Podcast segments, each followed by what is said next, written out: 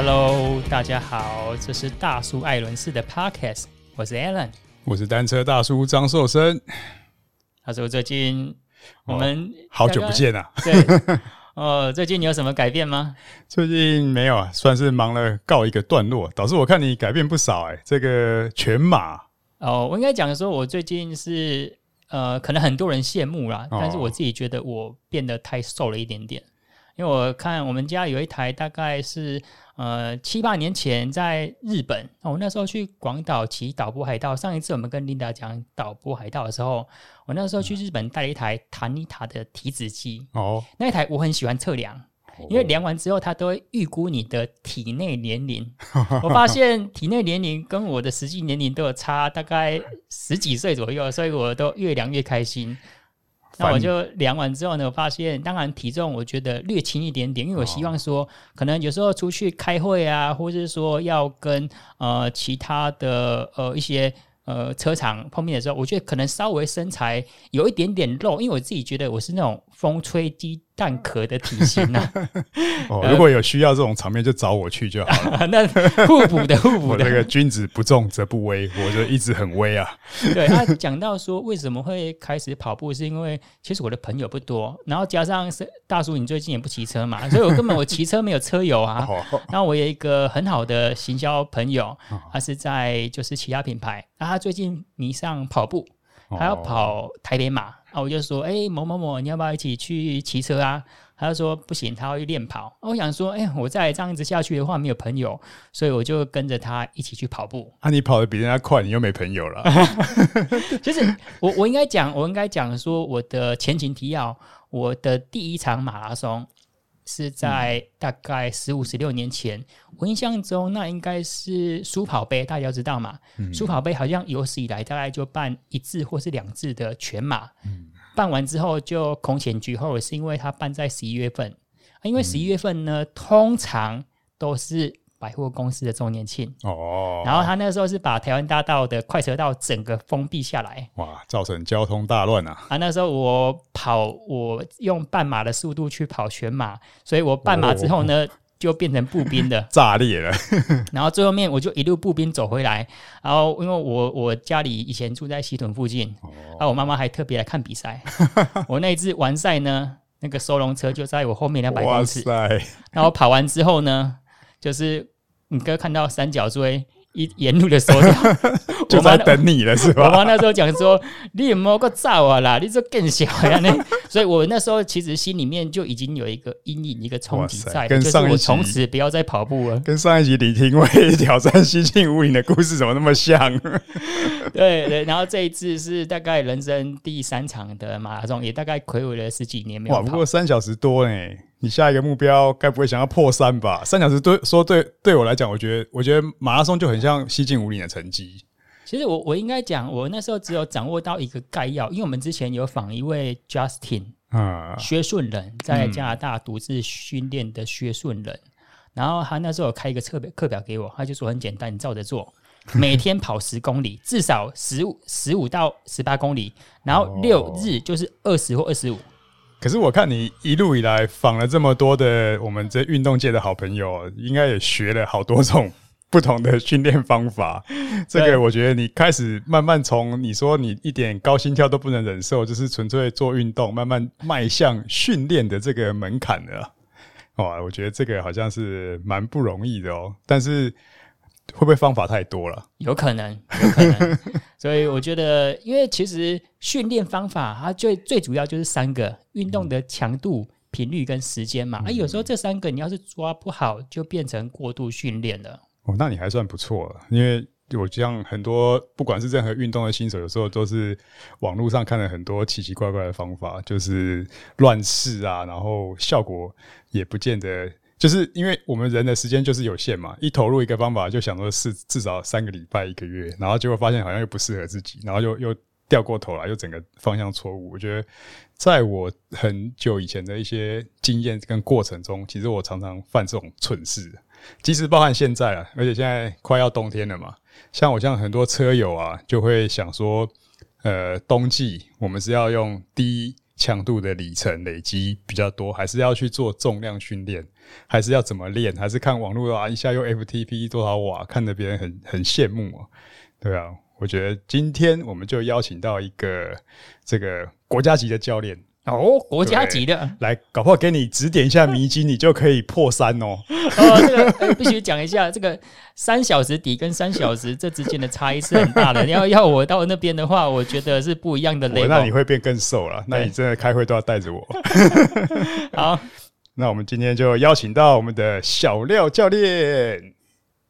对，你们两个真的是专家级的诶，这样子聊着聊着，默默就把我 Q 进来了。而且我刚才一边在玩我的连环机接龙，一边在听你们聊天，发觉 你有在听做得好，你变成听众了是吧？对啊，这个球真的做的太好了，这样子。呃，那我们请现在是对小廖教练先简单自我介绍一下，还有目前你的工作的概述。简单自我介绍一下啊。嗯那 Hello，大各位听众，大家好，我是廖心迪。那么我以前也是有骑过脚踏车的啦，但是大概我想想，如果大家是在骑公路车的活动和比赛，然后是近五年才开始参加的，那可能应该是没有听过我，因为我大概至少五年以上没有参加过、认真准备过公路赛事，一直以来都在场地里面鬼混。那我，嗯、我七十六年次，我大概是高三的时候才开始接触到脚踏车。那个时候是为了准备，呃，哦，不是，那个时候大学的学测结束了，那我已经有学校，比较幸运，所以我下半学期没事做，我就呃。用我当年的农历春节的压岁钱买了一台，那个时候记得很清楚，四千两百块的美利达脚踏车。那一台铁管的脚踏车也是弯把，然后螳螂须，十三点六公斤重。我记得我去长混的一家车店，老板跟我笑我说：“你的公路车比我登山车还要重，你这个要怎么骑？”单轴的夹器，然后前面两盘五十二、四十二。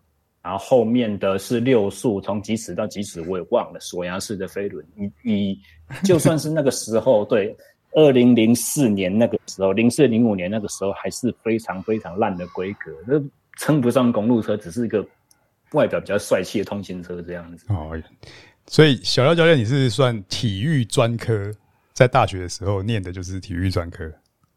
诶，并没有。其实那个时候我上的学校是清华，新竹的清华。哦，所以我骑车那么的热衷，我家人是蛮反对的，因为他们觉得说，其实这也是事实啊，就是我把热情投入在一个东西里面，我就不会管另外任何的。所以那个时候我成绩一落千丈，很差，他们就觉得说你骑车就是玩物丧志，所以就很反对这样子。啊，也因为如此，我在。大学期间，虽然我参加一些俱乐部车队，然后也参加那个时候的骑士协会联赛，零零星星在参加了，但是基本上就是没有办法去得到资源。首先，比赛要报名费嘛，然后你练车其实是最重要的花费是吃啊，训练量下去，你光吃的都不够的话，你基本上很难有成绩出来。再加上当时没有人带，然后也不知道方法，就乱七八糟乱练这样子，然后所以就一直到。对啊，大四延毕一年，大五没什么成绩这样。然后我是到大四延毕那一年，呃，刚好九八年全运县市台中县市合并之前最后一届的全运，那我选上台中市的代表队。那一年是第一次接触场地车，然后就后来就是越练越懒惰嘛，公路里程就越练越少，然后就一直以场地手为自居，然后就一直到现在。哇塞，那也就是被单车耽误的台积电工程师嘛？嗯，清华，我其我其实体育界很少有这么高学历的啊。可是话说回来，我还蛮庆幸有这个发展。虽然我讲这个话，如果被我老爸听到，他会把把我给宰了。可是我真的没有办法想象，我可以去喜欢工程师这样子的生活。而且，其实如果你说哪一个工程学科我会觉得有兴趣，绝对不会是电机或电子。我觉得我比较偏向机械。哦，我我比较喜偏向就是看得到、摸得到那个东西。所以我脚踏车也很喜欢自己动手搞。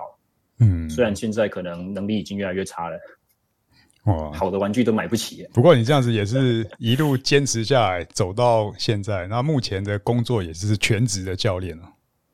对，全职的教练。那我我刚才森哥有问我说，我的学历是不是科班的？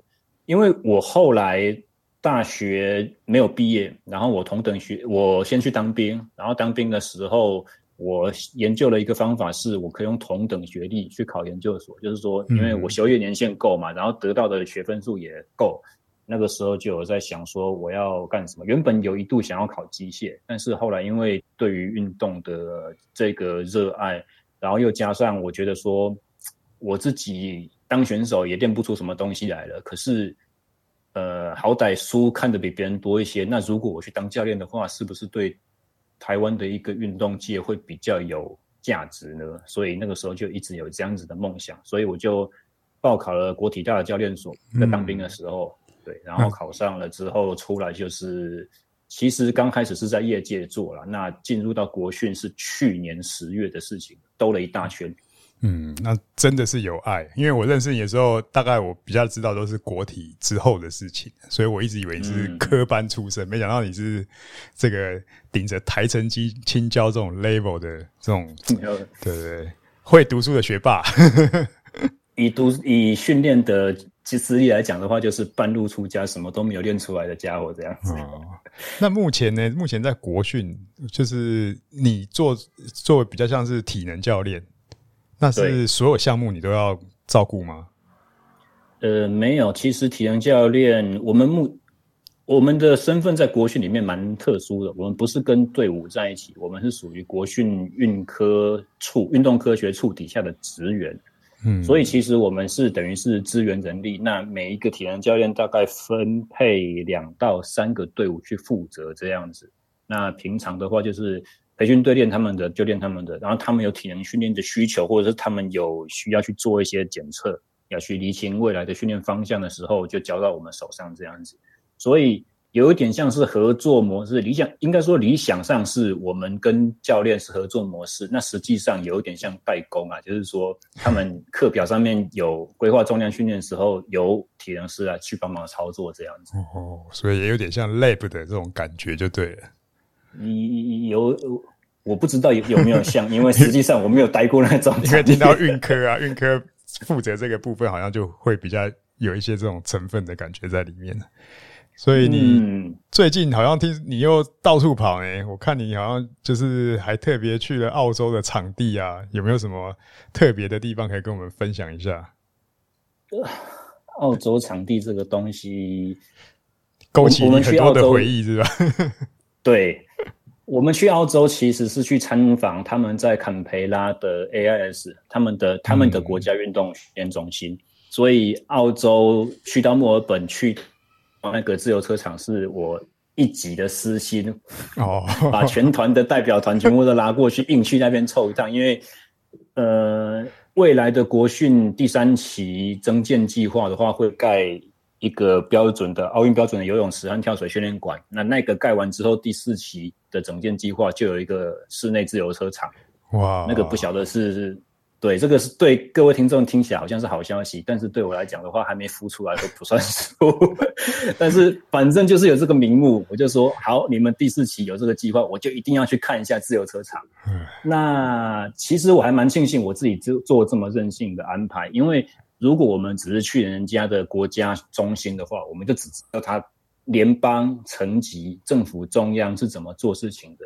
可是因为我去了墨尔本，所以我又知道他的维多利亚省的地方的运动管竞技运动的他们是在干嘛。然后我又回到了，因为以自由车专项来讲的话，他们有一个自由车协会，所以等于我去我这样子安排，我不止中央的看了，我地方的管竞技运动的事务的也接触了，然后去跟他们单项协会也交流了，所以等于是。不是听一面之词，我等于把 AIS 那边给我的资讯再去做交叉验证，这样子学了很多。那到了那个 DISC 车场的话，这次也有一个比较特殊的待遇，是我可以钻到木头跑道底下去看看他们底下到底是怎么盖的，这个是比较特殊一点点地方。这样哦，因为我也知道这个小廖教练对于自行车场地同好会是非常的这个付出非常大的热情跟心力啊。而且，这个台湾的所有的场地跟教练专业队的选手敲碗都不知道敲多敲到碗都要破，就是希望有一个两百五十公尺的这种标准的场地跟跑道。那听到有这样第四期的规划，可是第四一期不知道多少年，会不会该不会一期就搞十年吧？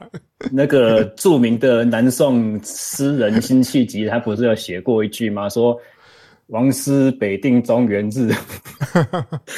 下一句是家祭无忘告乃翁。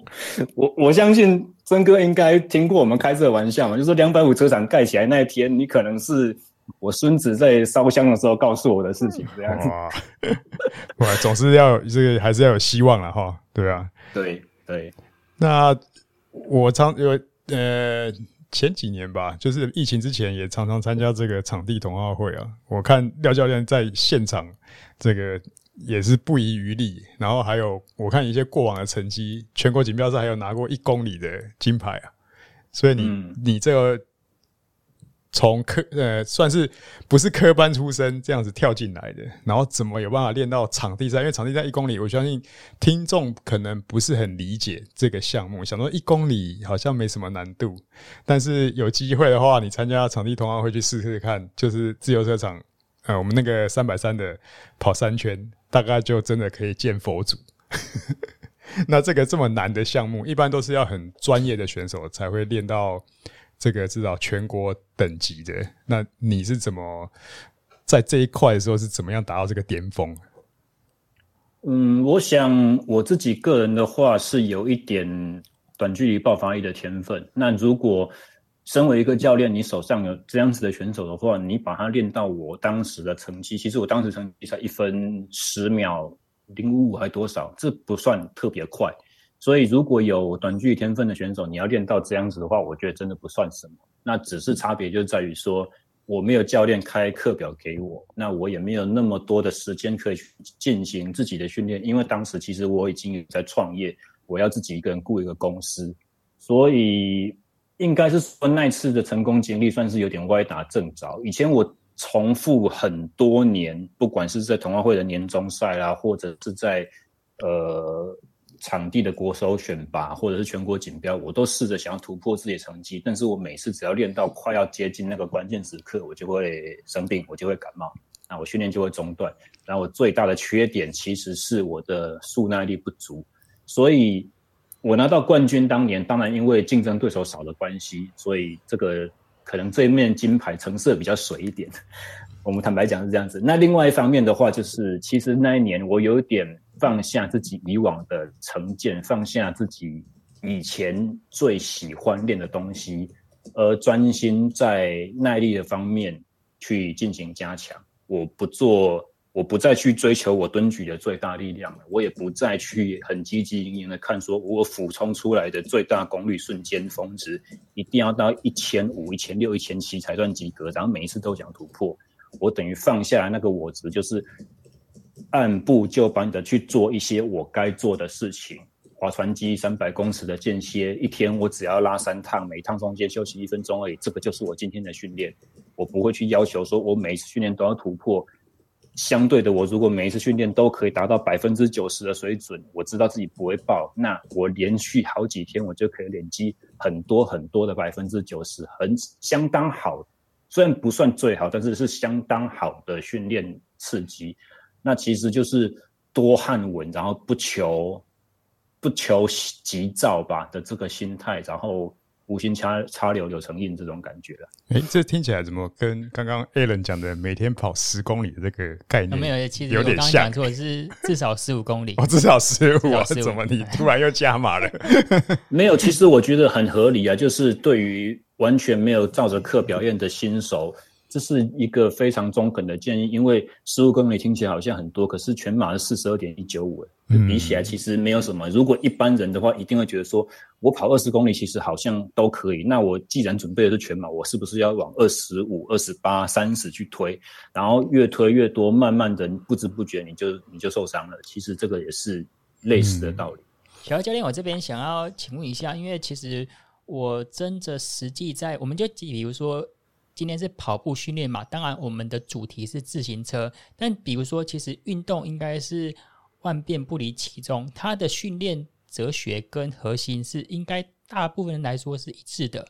我那时候是请教 Justin，就是我们之前有访问过一位铁人三项台湾非常强的选手，然后他在加拿大做训练，他就说我离赛前一个月。然后他说：“Alan，那你之前怎么跑呢？”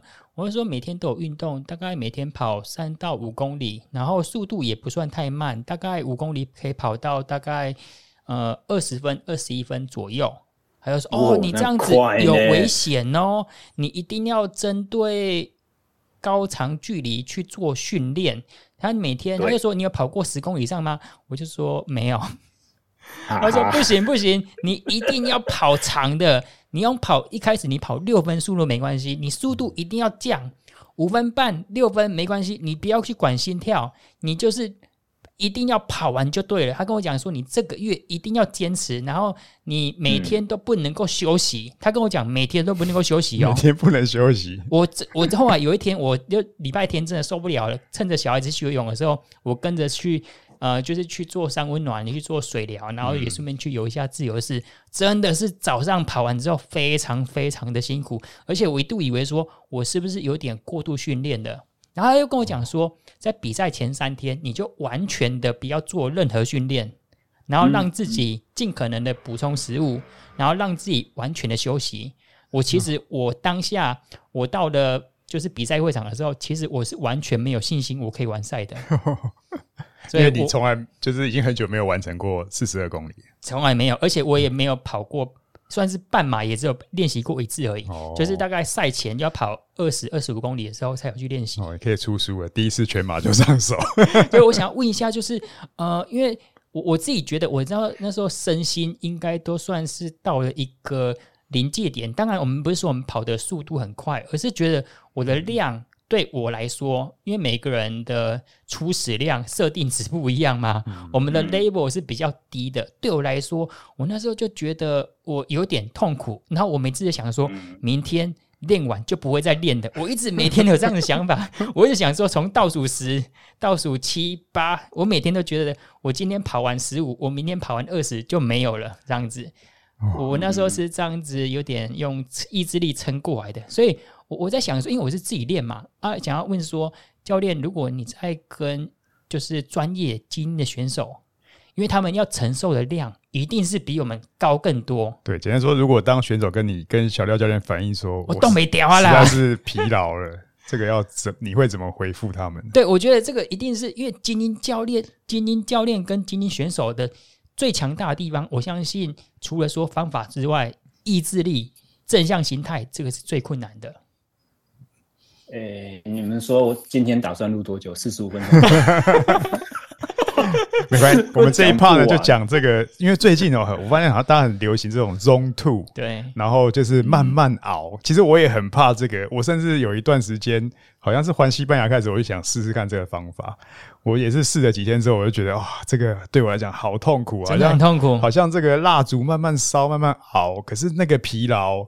来的时候真的也有点像 OT 的感觉，所以好，我想从 Alan 的这个经验去回答一下。首先，他刚刚在讲说他没有教练带，其实这不算完全正确，因为你毕竟有一个强者去指引指引你这样子课表。而且我在听你的叙述的时候，我完全可以理解他为什么会这样排，因为你说你的五公里你是跑二十分、二十一分出头嘛，对不对？对，这个速度真的很快呢。所以，既然你的这个速度快，我们知道你的最大摄氧量的能力是有的，你有某一种程度的底有氧底。虽然这个有氧底可能跟一般人所想象的不一样，一般人所想的有氧底就是用慢速长时间的去累积，这只是一种打底的方法而已。所以，既然 Justin 知道说你已经有了很大的这种怎么怎么描述，就是说有点像是你汽车的引擎排气量有够。天花板够高是吧？对对对，那你真正缺的就是什么呢？就是缺乏马拉松比赛距离、重复比赛时间所需要那种燃料系统，那种省油的运作方式和可能脂肪燃烧稍微多那么一点点的这种。身体内部的能量调节能力你是缺乏的，因为你从来都没有跑过那种距离，所以他硬要用这种非常强势的方法，要求你每天都训练，不能去休息。重点就是在于说，这种方法你每天的肌肉肝糖都在有一点缺乏的状态。那在这种有点缺乏、有点好像身心接近于崩溃边缘，也许没有这么事后看，也许没有这么夸张啊。但是就是说，因为你身体总能量是低下的，所以你的肌肉的这个代谢，它就会去使用，倾向于使用多一点的脂肪燃料。这个是我觉得是完全合理的训练方法安排。换一个人来讲的话，就不会这样子去安排。像我之前有一个客户是，他是医美的医师，他也是蛮喜欢跑步，但他的状况跟 Allen 完全不一样。他是各种运动都有玩，他有在路跑，他有打桌球什么，可是他速度很慢，他从来都没有去吹过自己的五公里的最佳成绩。可是他可以随随便便就跑十二、十三、十五，然后朋友一揪的话，可能就超半马。所以像这样子的客户的话，我反而会。让他做很多的速度训练，我让他做很多的间歇，等于是你缺什么我就补你什么，这种效果一定是，尤其对于新手来讲，绝对是好的。只要教练能够去拿捏，说我不会把你练到受伤，这样就 OK 了。嗯、这个跟这跟精英选手所需要的训练。差别实在太大，这太好练了，太好练了，简直没有失败的机会。所以这次 Alan 刚好就度过了他的困难点，他的每次的困难点都是跟我说，心跳一百六以上他就不行了。但是你、嗯、你搞耐力搞搞低于这个心跳，你可以撑蛮久的，就靠意志力可以撑过去，看起来也收到一些效果。教练，那我想问一下，就是在心态上面，大家都知道说要保持正向乐观。坚持嘛，但是什么时候你要选择退却，选择先休息呢？我觉得这个对于一般业余，特别是大叔也刚刚在讲说，一般有时候工作上班，我们的 TSS 已经够高了。这几天，比如说我们常常跑工厂，其实你在心智上面，还有你要多工分心使用啊，其实我回来真的觉得哦，也是好累好累。那对于上班族，其实我们付出的心力。因为其实每个人呐、啊，我觉得不管是精英选手或上班族，每个人都想要把自己的身心发展到发挥到极致嘛。那你怎么去抓那个我们所谓的甜蜜的分界点呢？多一点点，少一点点，就是抓在那个甜蜜点啊，让选手知道说，哦，这个方向廖教练讲的，我可以坚持下去，而且我不会受伤，而且我一个月之后我可以完成，我可以成就更好的成绩，更好的自己。这个非常的个人化，像 Alan 刚才的问题，其实我还没回完嘛。你问说，如果是精英层级的选手遇到这种意志力状况的时候，要怎么办？我会怎么去激励他？我会去怎么去帮他去度过这一关？那以前我曾经跟我跟讲美式足球的 Podcaster 聊天，因因为我去他们节目上面受访嘛，他们也问过类似的问题，我就跟他讲说，意志力是一个很好用的东西，可是它不是。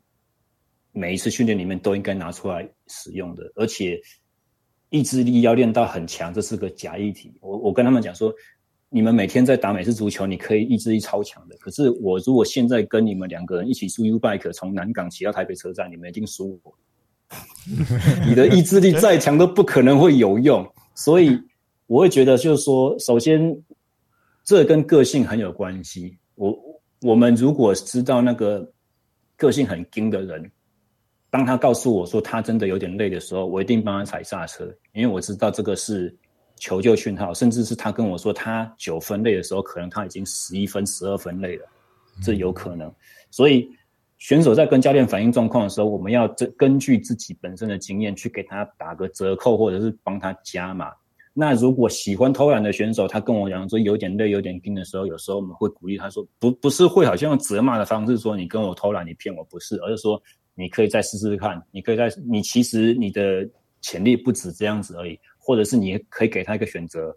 哦，今天的课表其实原本是五组，我跟你做到第四组再决定好不好？你第四组看你自己身体状况，你再看看你要不要做到那个第五组，或者是不管你第四组做完之后，我们第五组可以选择跟你降重量，那你要不要？用等于是循循善诱的方法去激励他，因为毕竟我们不可能期待说所有。我们带的选手都是手把手从头到到尾带完，所以在训练的过程中，你其实也是要培养他自己思考课表的这种心理韧性吧。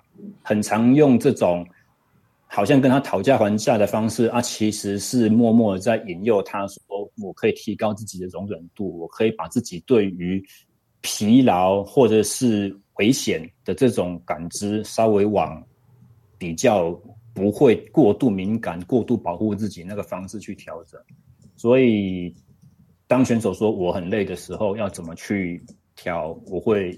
我会采用这样子的方式。那听众朋友们当然不会晓得嘛，因为你们没有教练在身边，所以要怎么去做抉择呢？首先就是，我会觉得有很多的指标都可以倾向于是哦，你过度训练了，譬如说浅眠、多梦、不容易入睡，或者是早上醒来就觉得说睡不好，或者是说安静心跳提升，或者是说心跳率变变异性降低了，或者是。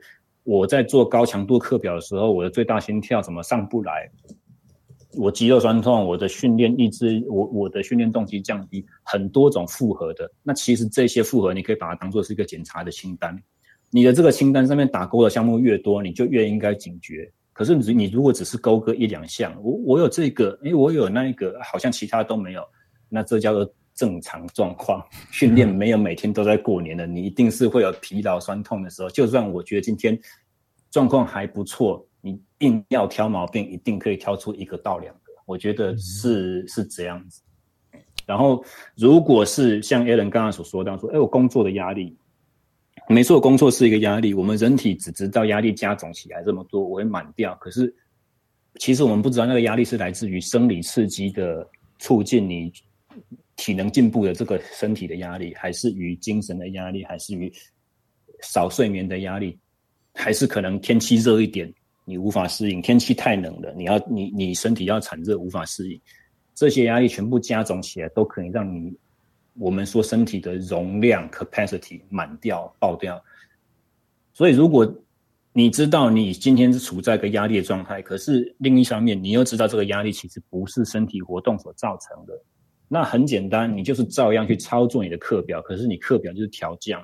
可能量不量不变，可是你的强度就降低。像我刚才说，举我自己的例子嘛，平常我练冲刺，我知道我就是有一千六百瓦的实力瞬间，可是今天我就是很累，那我的冲刺我可以把它改成是一样的秒数，我有用九成力去冲，我的回转数有达到一百三、一百四十 RPM 就好了，我可以不用去管说。有点放下自己自尊心的感觉，我可以放下我自己的执念。说平常我都是挂踏板，后面是十四尺，今天用个十六不会怎样吧？我就一样课表做完了啊，功率计上面只出现一千三，好鸟哦！可不要管它，你就是在做一个你该做的事情。嗯，通常这种情况之下，呃，有些时候就是你激励一下自己，或者说你听一个很重金属的音乐，音乐，或者是你热身做确实一点点，你用了。很大的心理的暗示，去激励自己说加油。你旁边有伙伴，全部围着你，像猴子一样鬼吼鬼叫。原本你可以做得出来那个表现，还是有机会可以拿得出来。但是那又如何呢？那只是在训练场上的表现，那个不能够决定你在比赛，你在这一场训练的路途的最终点结果会是什么。我们其实不用太执着说。训练中的数字一定要好看，一定要达标。今天的 TSS 一定要多少？今天的燃烧掉的热量一定要多少千焦耳？我的公路的爬升量一定就是一周之内要破一万公尺？嗯嗯，没有一定要这样子。我我喜欢用时间开课表给客户的原因也是这样，就是说你用自己的感觉去抓，那时间做完了，你课表就结束了，你不需要一定要用。里程，跑马的人最喜欢用里程，啊，脚踏车就最喜欢用 TSS、CTL 这些东西，就不要不要变成这些数字的奴隶。嗯，那么就是最近冬天即将来临啊，就是以现在刚刚提到就是 Zone Two 的这种方式的流行，还有传统的就是冬季的减量跟重量训练。那么小廖教你会建议选？特别是公路选手，像听众很多都是骑公路车啦。那他们对于明年的一个等于是冬季的休养生息呢，面对这两条岔路，我是该做重量训练加减量，还是说我该做大量的 Zone 2？然后这个人会是什么样的选手心态？怎么样去做这个选择？就是你你的建议呢？我减量做重量训练和大量的做 Zone 2这两条路，其实我都支持。但是，一般车友最常碰到的问题就是说，它的 FTP 设定是今年赛季最巅峰那个时候设定起来的，然后到了赛季末，他都已经疲劳，他 burn out，他都已经没什么在练了，他的他的状况明明就已经下降，结果他就我 FTP 今年赛季的时候是两百七，他妈的，我现在就一定要设两百七，所以两百七算下来，Zone 2其实都在 Zone 3，假那你用对你用这样子。不准确的训练负荷去定定你自己的训练课表内容的时候，你永远都会疲劳。那你永远都是在那个高不成低不就的那个灰色地带，你会很快速的燃烧掉很多的肝糖，然后你会累积很多的生理压力。但这个压力不够突破你的天花板，也不够帮你打底，那你就你的冬季训练就不会是真正那个冬季训练。我相信很多车友他的一两季的打底没有很好的成效。可能是因为这样子来的，他在延续上一个赛季的疲劳，但是他没有为下一个赛季真正做到好的准备，所以大量堆中吐的这个，我会给这样子建议，就是说诚实面对自己，你用你的心跳去看。那你如果长距离，譬如说今天要练四个小时、五个小时，你的第三个半小时开始心跳开始往上飘高，你就不要盯着功率做，你就把课表的强度降低，你看心跳去做，或者是。我觉得有一个更好的，我最近很喜欢给客户的方法，就是说，你把你的训练拆两半，前半段跟后半段，你的后半段一定要能够比前段前半段骑得更更好、更快、更有节奏感，感觉有点累，但是你可以更轻快的去完成。这样子的话，下意识的就可以去透过这种结构的要求，让它前半程是有省力的。其实耐力训练要能够成功，它有一个很重要的条件，就是说，我要在身体相对疲劳的情况之下，还能够拿出好表现。相对疲劳和好表现这两者缺一不可。所以，如果大家是开头就用一个我觉得我可以接受的程度在那边给，然后后面是越来越衰退的话，你就等于在你相对疲劳的时候表现很差，那这一趟就是浪费时间。我们要前面稍微有耐心一点点，后面慢慢慢慢把我的表现提升起来，或提升不起来的话没关系，就维持着，这才是一个有水准的耐力底的打法。嗯，所以 Zone 2的这个方针我觉得很好，我很建议做，但是你要有这样子的一个警觉，就是我到底有没有真的做对。所以那么另外一方面，这个 Zone 2就是蛮着重在后段的能量系统，确实要有效果。对，或者是在你人不管是神经系统还是肌肉的系统末梢的这些已经疲乏情况之下，还是要有好的收缩能力、收缩速度、收缩的力量出来。嗯、那还有最重要的一件事就是它是个 Zone，、嗯、大家可能都会看说我的 Zone Two 是一百瓦到一百五十瓦，所以我 训练的时候我全部都骑一百四十五瓦、一百五十，有时候到调到一百五十五，我都觉得还可以接受。那个不叫做 Zone 2训练，你的 Zone 2就是轻松的骑在一百和一百五之间，它是个 Zone，它不是一个数字，它是一个区间。所以这一 part 要特别注意，就是不要过早变成进入 SST 了。哦，这一点我常常这样做，对对对，我都觉得说，哎、欸，我就要做到 Zone 的极限值啊，这样才有成就感，这样才不会说，哎、欸，我我应该可能刚刚教练讲了一百到一百五。我如果做一百的话，会不会觉得比较少了那个运动效益啊？就是你做一百只是，呃，应该怎么讲？你做一接近一百，我就是满足消除那个焦虑吧。嗯。但是实际上，你做一百的话，你会产生一些练不够的焦虑。对啊，对，是的，所以才会有个 zone 啊，让你去选啊。你可以在 一百二十五啊，为什么大家不选一百二十五呢？我很我很疑惑。哦。它是一个安全嘛，但就是你如果是在区间的正中间，它就可以完全消除这个疑虑，就是不会说啊，我今天状况稍微不好一点点，我的一百五忽然就变成 Zone 3，或者说我今天我觉得我骑的好像太混了，我会不会骑到变成恢复？不会啊，你就取中间值啊。好，好，那第二种呢，重量训练加上减量。重量训练加上减量，如果你在赛季。都是练得蛮大，或者说比赛初赛也是蛮密集的。我很认同这种策略，因为首先你做的东西跟以前一直在拼的不太一样，所以心理上可以得到一个休息。再加上其实重量训练可以对自行车的骑车能力带来很多很好的帮助。那志不计，就算他没有在运动表现上面直接达到效果的话呢，它也可以在改善我们人体的结构啦、姿态啦、习惯啦、肌肉长度、紧松、紧绷程度。这些方面得到好的效果，它没办法直接提升运动表现，可是它可以让你练得更长久，承受更大的负荷，而比较不容易受伤。这些全部都是重量训练的好处。只是如果各位听众要选择这个途径的话，首先我会觉得开始重量之前，你要有一个真的减量减压的时期。你不要一说哦，赛季结束了，我马上开始重训。那我觉得脚踏车量有减下来，可是你加了一个新的东西。所以你周期里面其实没有一个真正的过渡转换的这个期间，你是只是用一套替代另外一套而已，这是其中一个。那另外一个就是说，呃，真的是要去稍微谨慎的看待你的重量训练的编排方式啊。我蛮不喜欢就是有不理解耐力运动的。特性和需求的教练，就是从健身房里面的这种眼光，他习惯以前帮客户开课表的这种方式，甚至他习惯帮自己和帮客户定定目标这个方式，来帮耐力运动员去开重训处方。那这种重训处方通常都会是失败的。最好的状况是它没有效果，那最差的状状状况就是。他酸痛疲劳，让你觉得说我车都骑不了了，我干嘛来做这个？然后就把学生吓跑，那这都是得不偿失的情景。所以要怎么做，其实也是一样，又要四十五分钟讲不完。不过我听到蛮多的例子，都是好像测过、稍微试过重训，都说重训对骑车其实没有。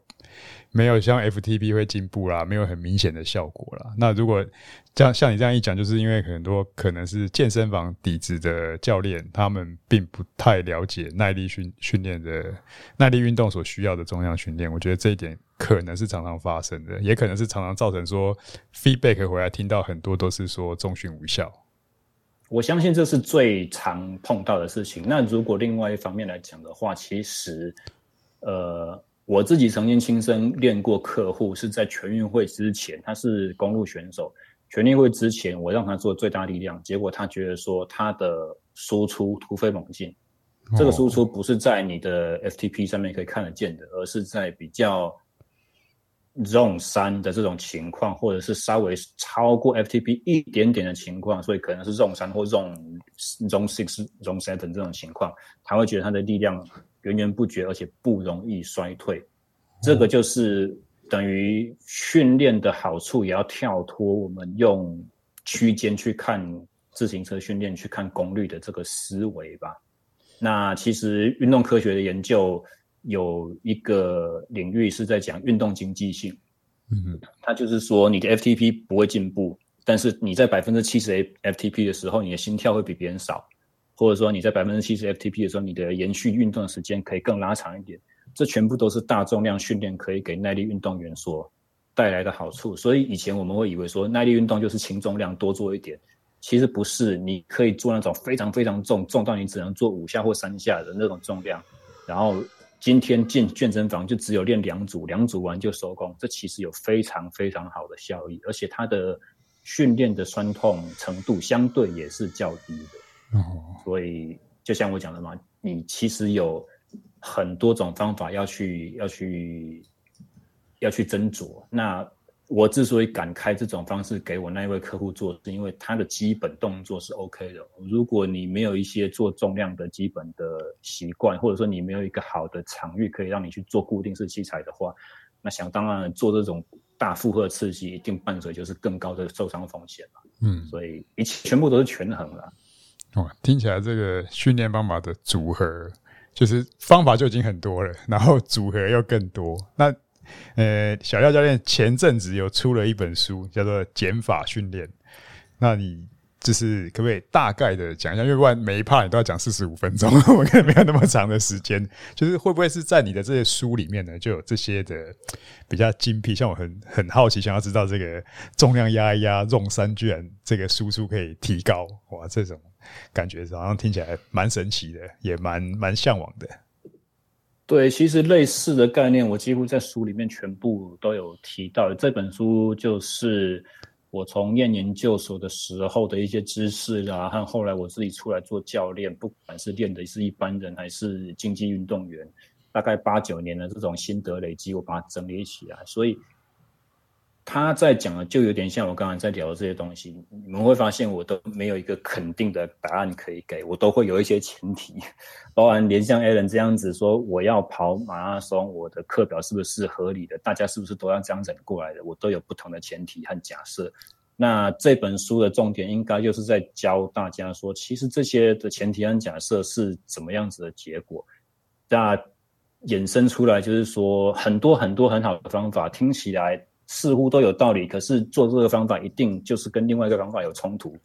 那这个时候我要怎么把不适合的方式给剪掉？我的初衷是在于这边啊。那写到后来这本书可能会对于教练级的读者会比较有收获。那你如果是入门，然后你又不是很喜欢去钻研方法，你可能看就会觉得很无聊。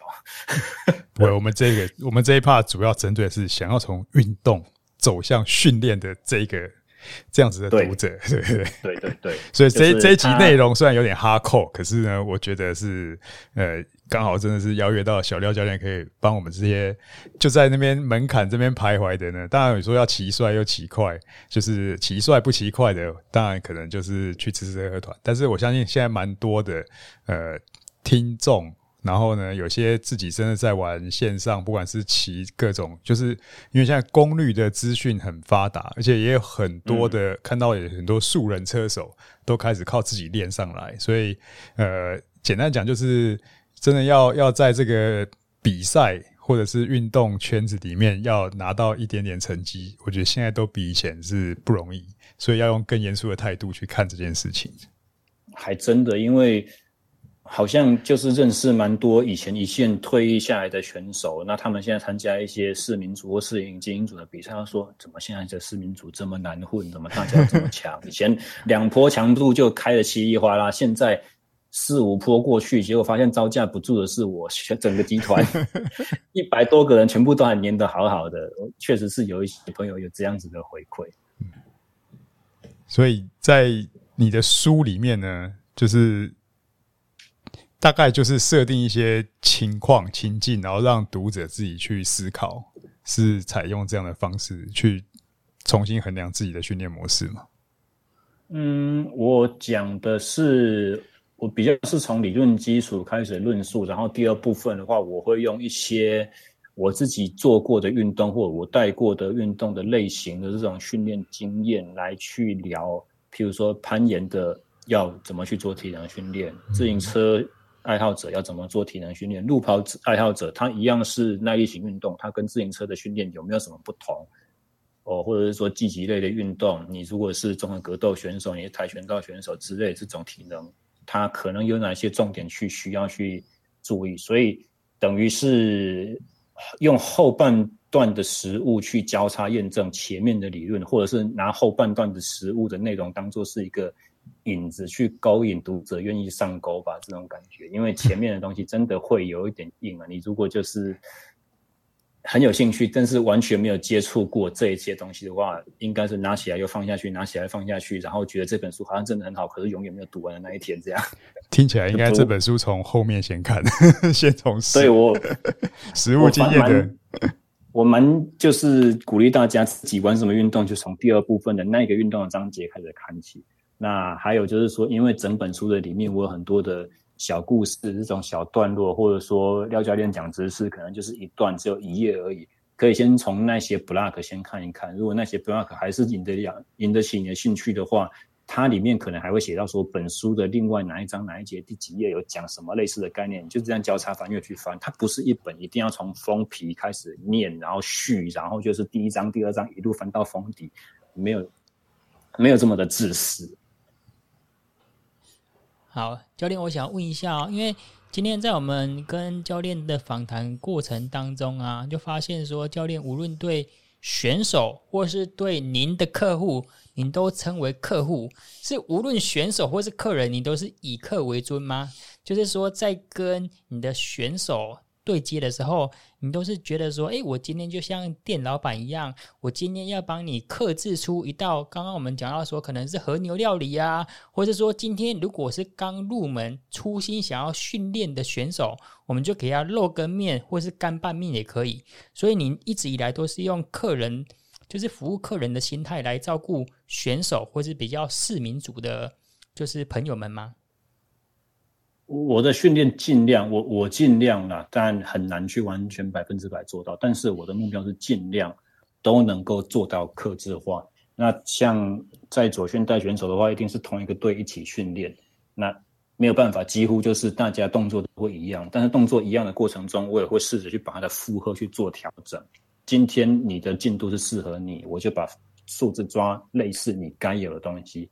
那不会百分之百精确，我也会试着去让他们写课表回馈给我说，我今天自己擅自动了哪一个重量，我觉得太轻或者我过重，我加我减，我会希望他们把那个回馈给我。虽然这增加很多后面的作业负担，但是我觉得这是呃我要把事情做好的一个必要条件。但至于说用客户来称呼，是不是就是因为带着一个服务的心态呢？我觉得。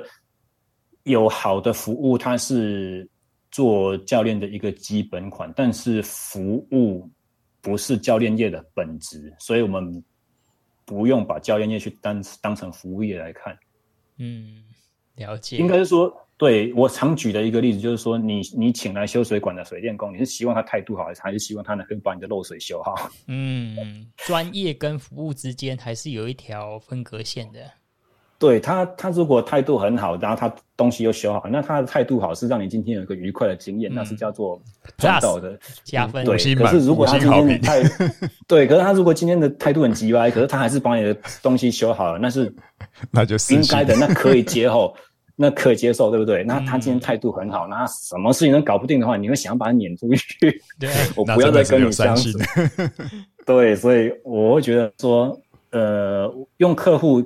称呼应该只是我的习惯了，oh. 那也不会说选手的训练就一定特别 hardcore 之类的，就一定要很铁血，就一定说哦，我撑过去，我今天的东西就是你你要全全盘去接受。有的时候它的调整的细腻度跟跟我们在房间做一对一私人教练有拼呐、啊，只是说。对，方式上可能会不太一样，那当然也有可能这个习惯是因为我是从业界进去的，我不是一开始就带队。那如果是一开始就带队的话，我可能会比较类似像 Alan 刚才的说法，就是说哦，这个层级的都适合榨菜肉丝面，那我今天的菜就是这样子出，你就是吃就对了。啊，这种方法有没有不好？其实也不见得不好，因为所有厉害的选手几乎。几乎绝大多数台湾厉害的选手都是这样子练出来的，嗯，所以这种方法也是有他成功的，也是有他成功的那个那一套了。嗯，了解了解。那我们今天访谈时间呢，已经快要接近一个小时了。那我们今天非常感谢廖教练为体育界作育英才。然后还有让台湾选手们有更好的成绩突破。那重点是呢，其实我们今天讲的是一个比较概观、一个大方向的。然后在各个就是论点当中呢，教练都讲说，诶，我们针对这个论点，应该要再用五十分钟来 再开一个话题，再开一个专题来做。所以希望说，我们接下来的专辑还能够有这个荣幸，继续邀请廖教练来到我们的频道接受访问。希望有这个机会。好，那我们个人缺点，废话多。好，非常感谢廖教练，就是因为需要一点点时间来解释他的训练原理嘛，所以非常感谢廖教练。那我们这一集就到这边，感谢你的收听。如果你想听什么主题，可以在 FB 搜寻“大叔爱轮士”，或是透过 Podcast 告诉我们。我们下次见，拜拜，拜拜。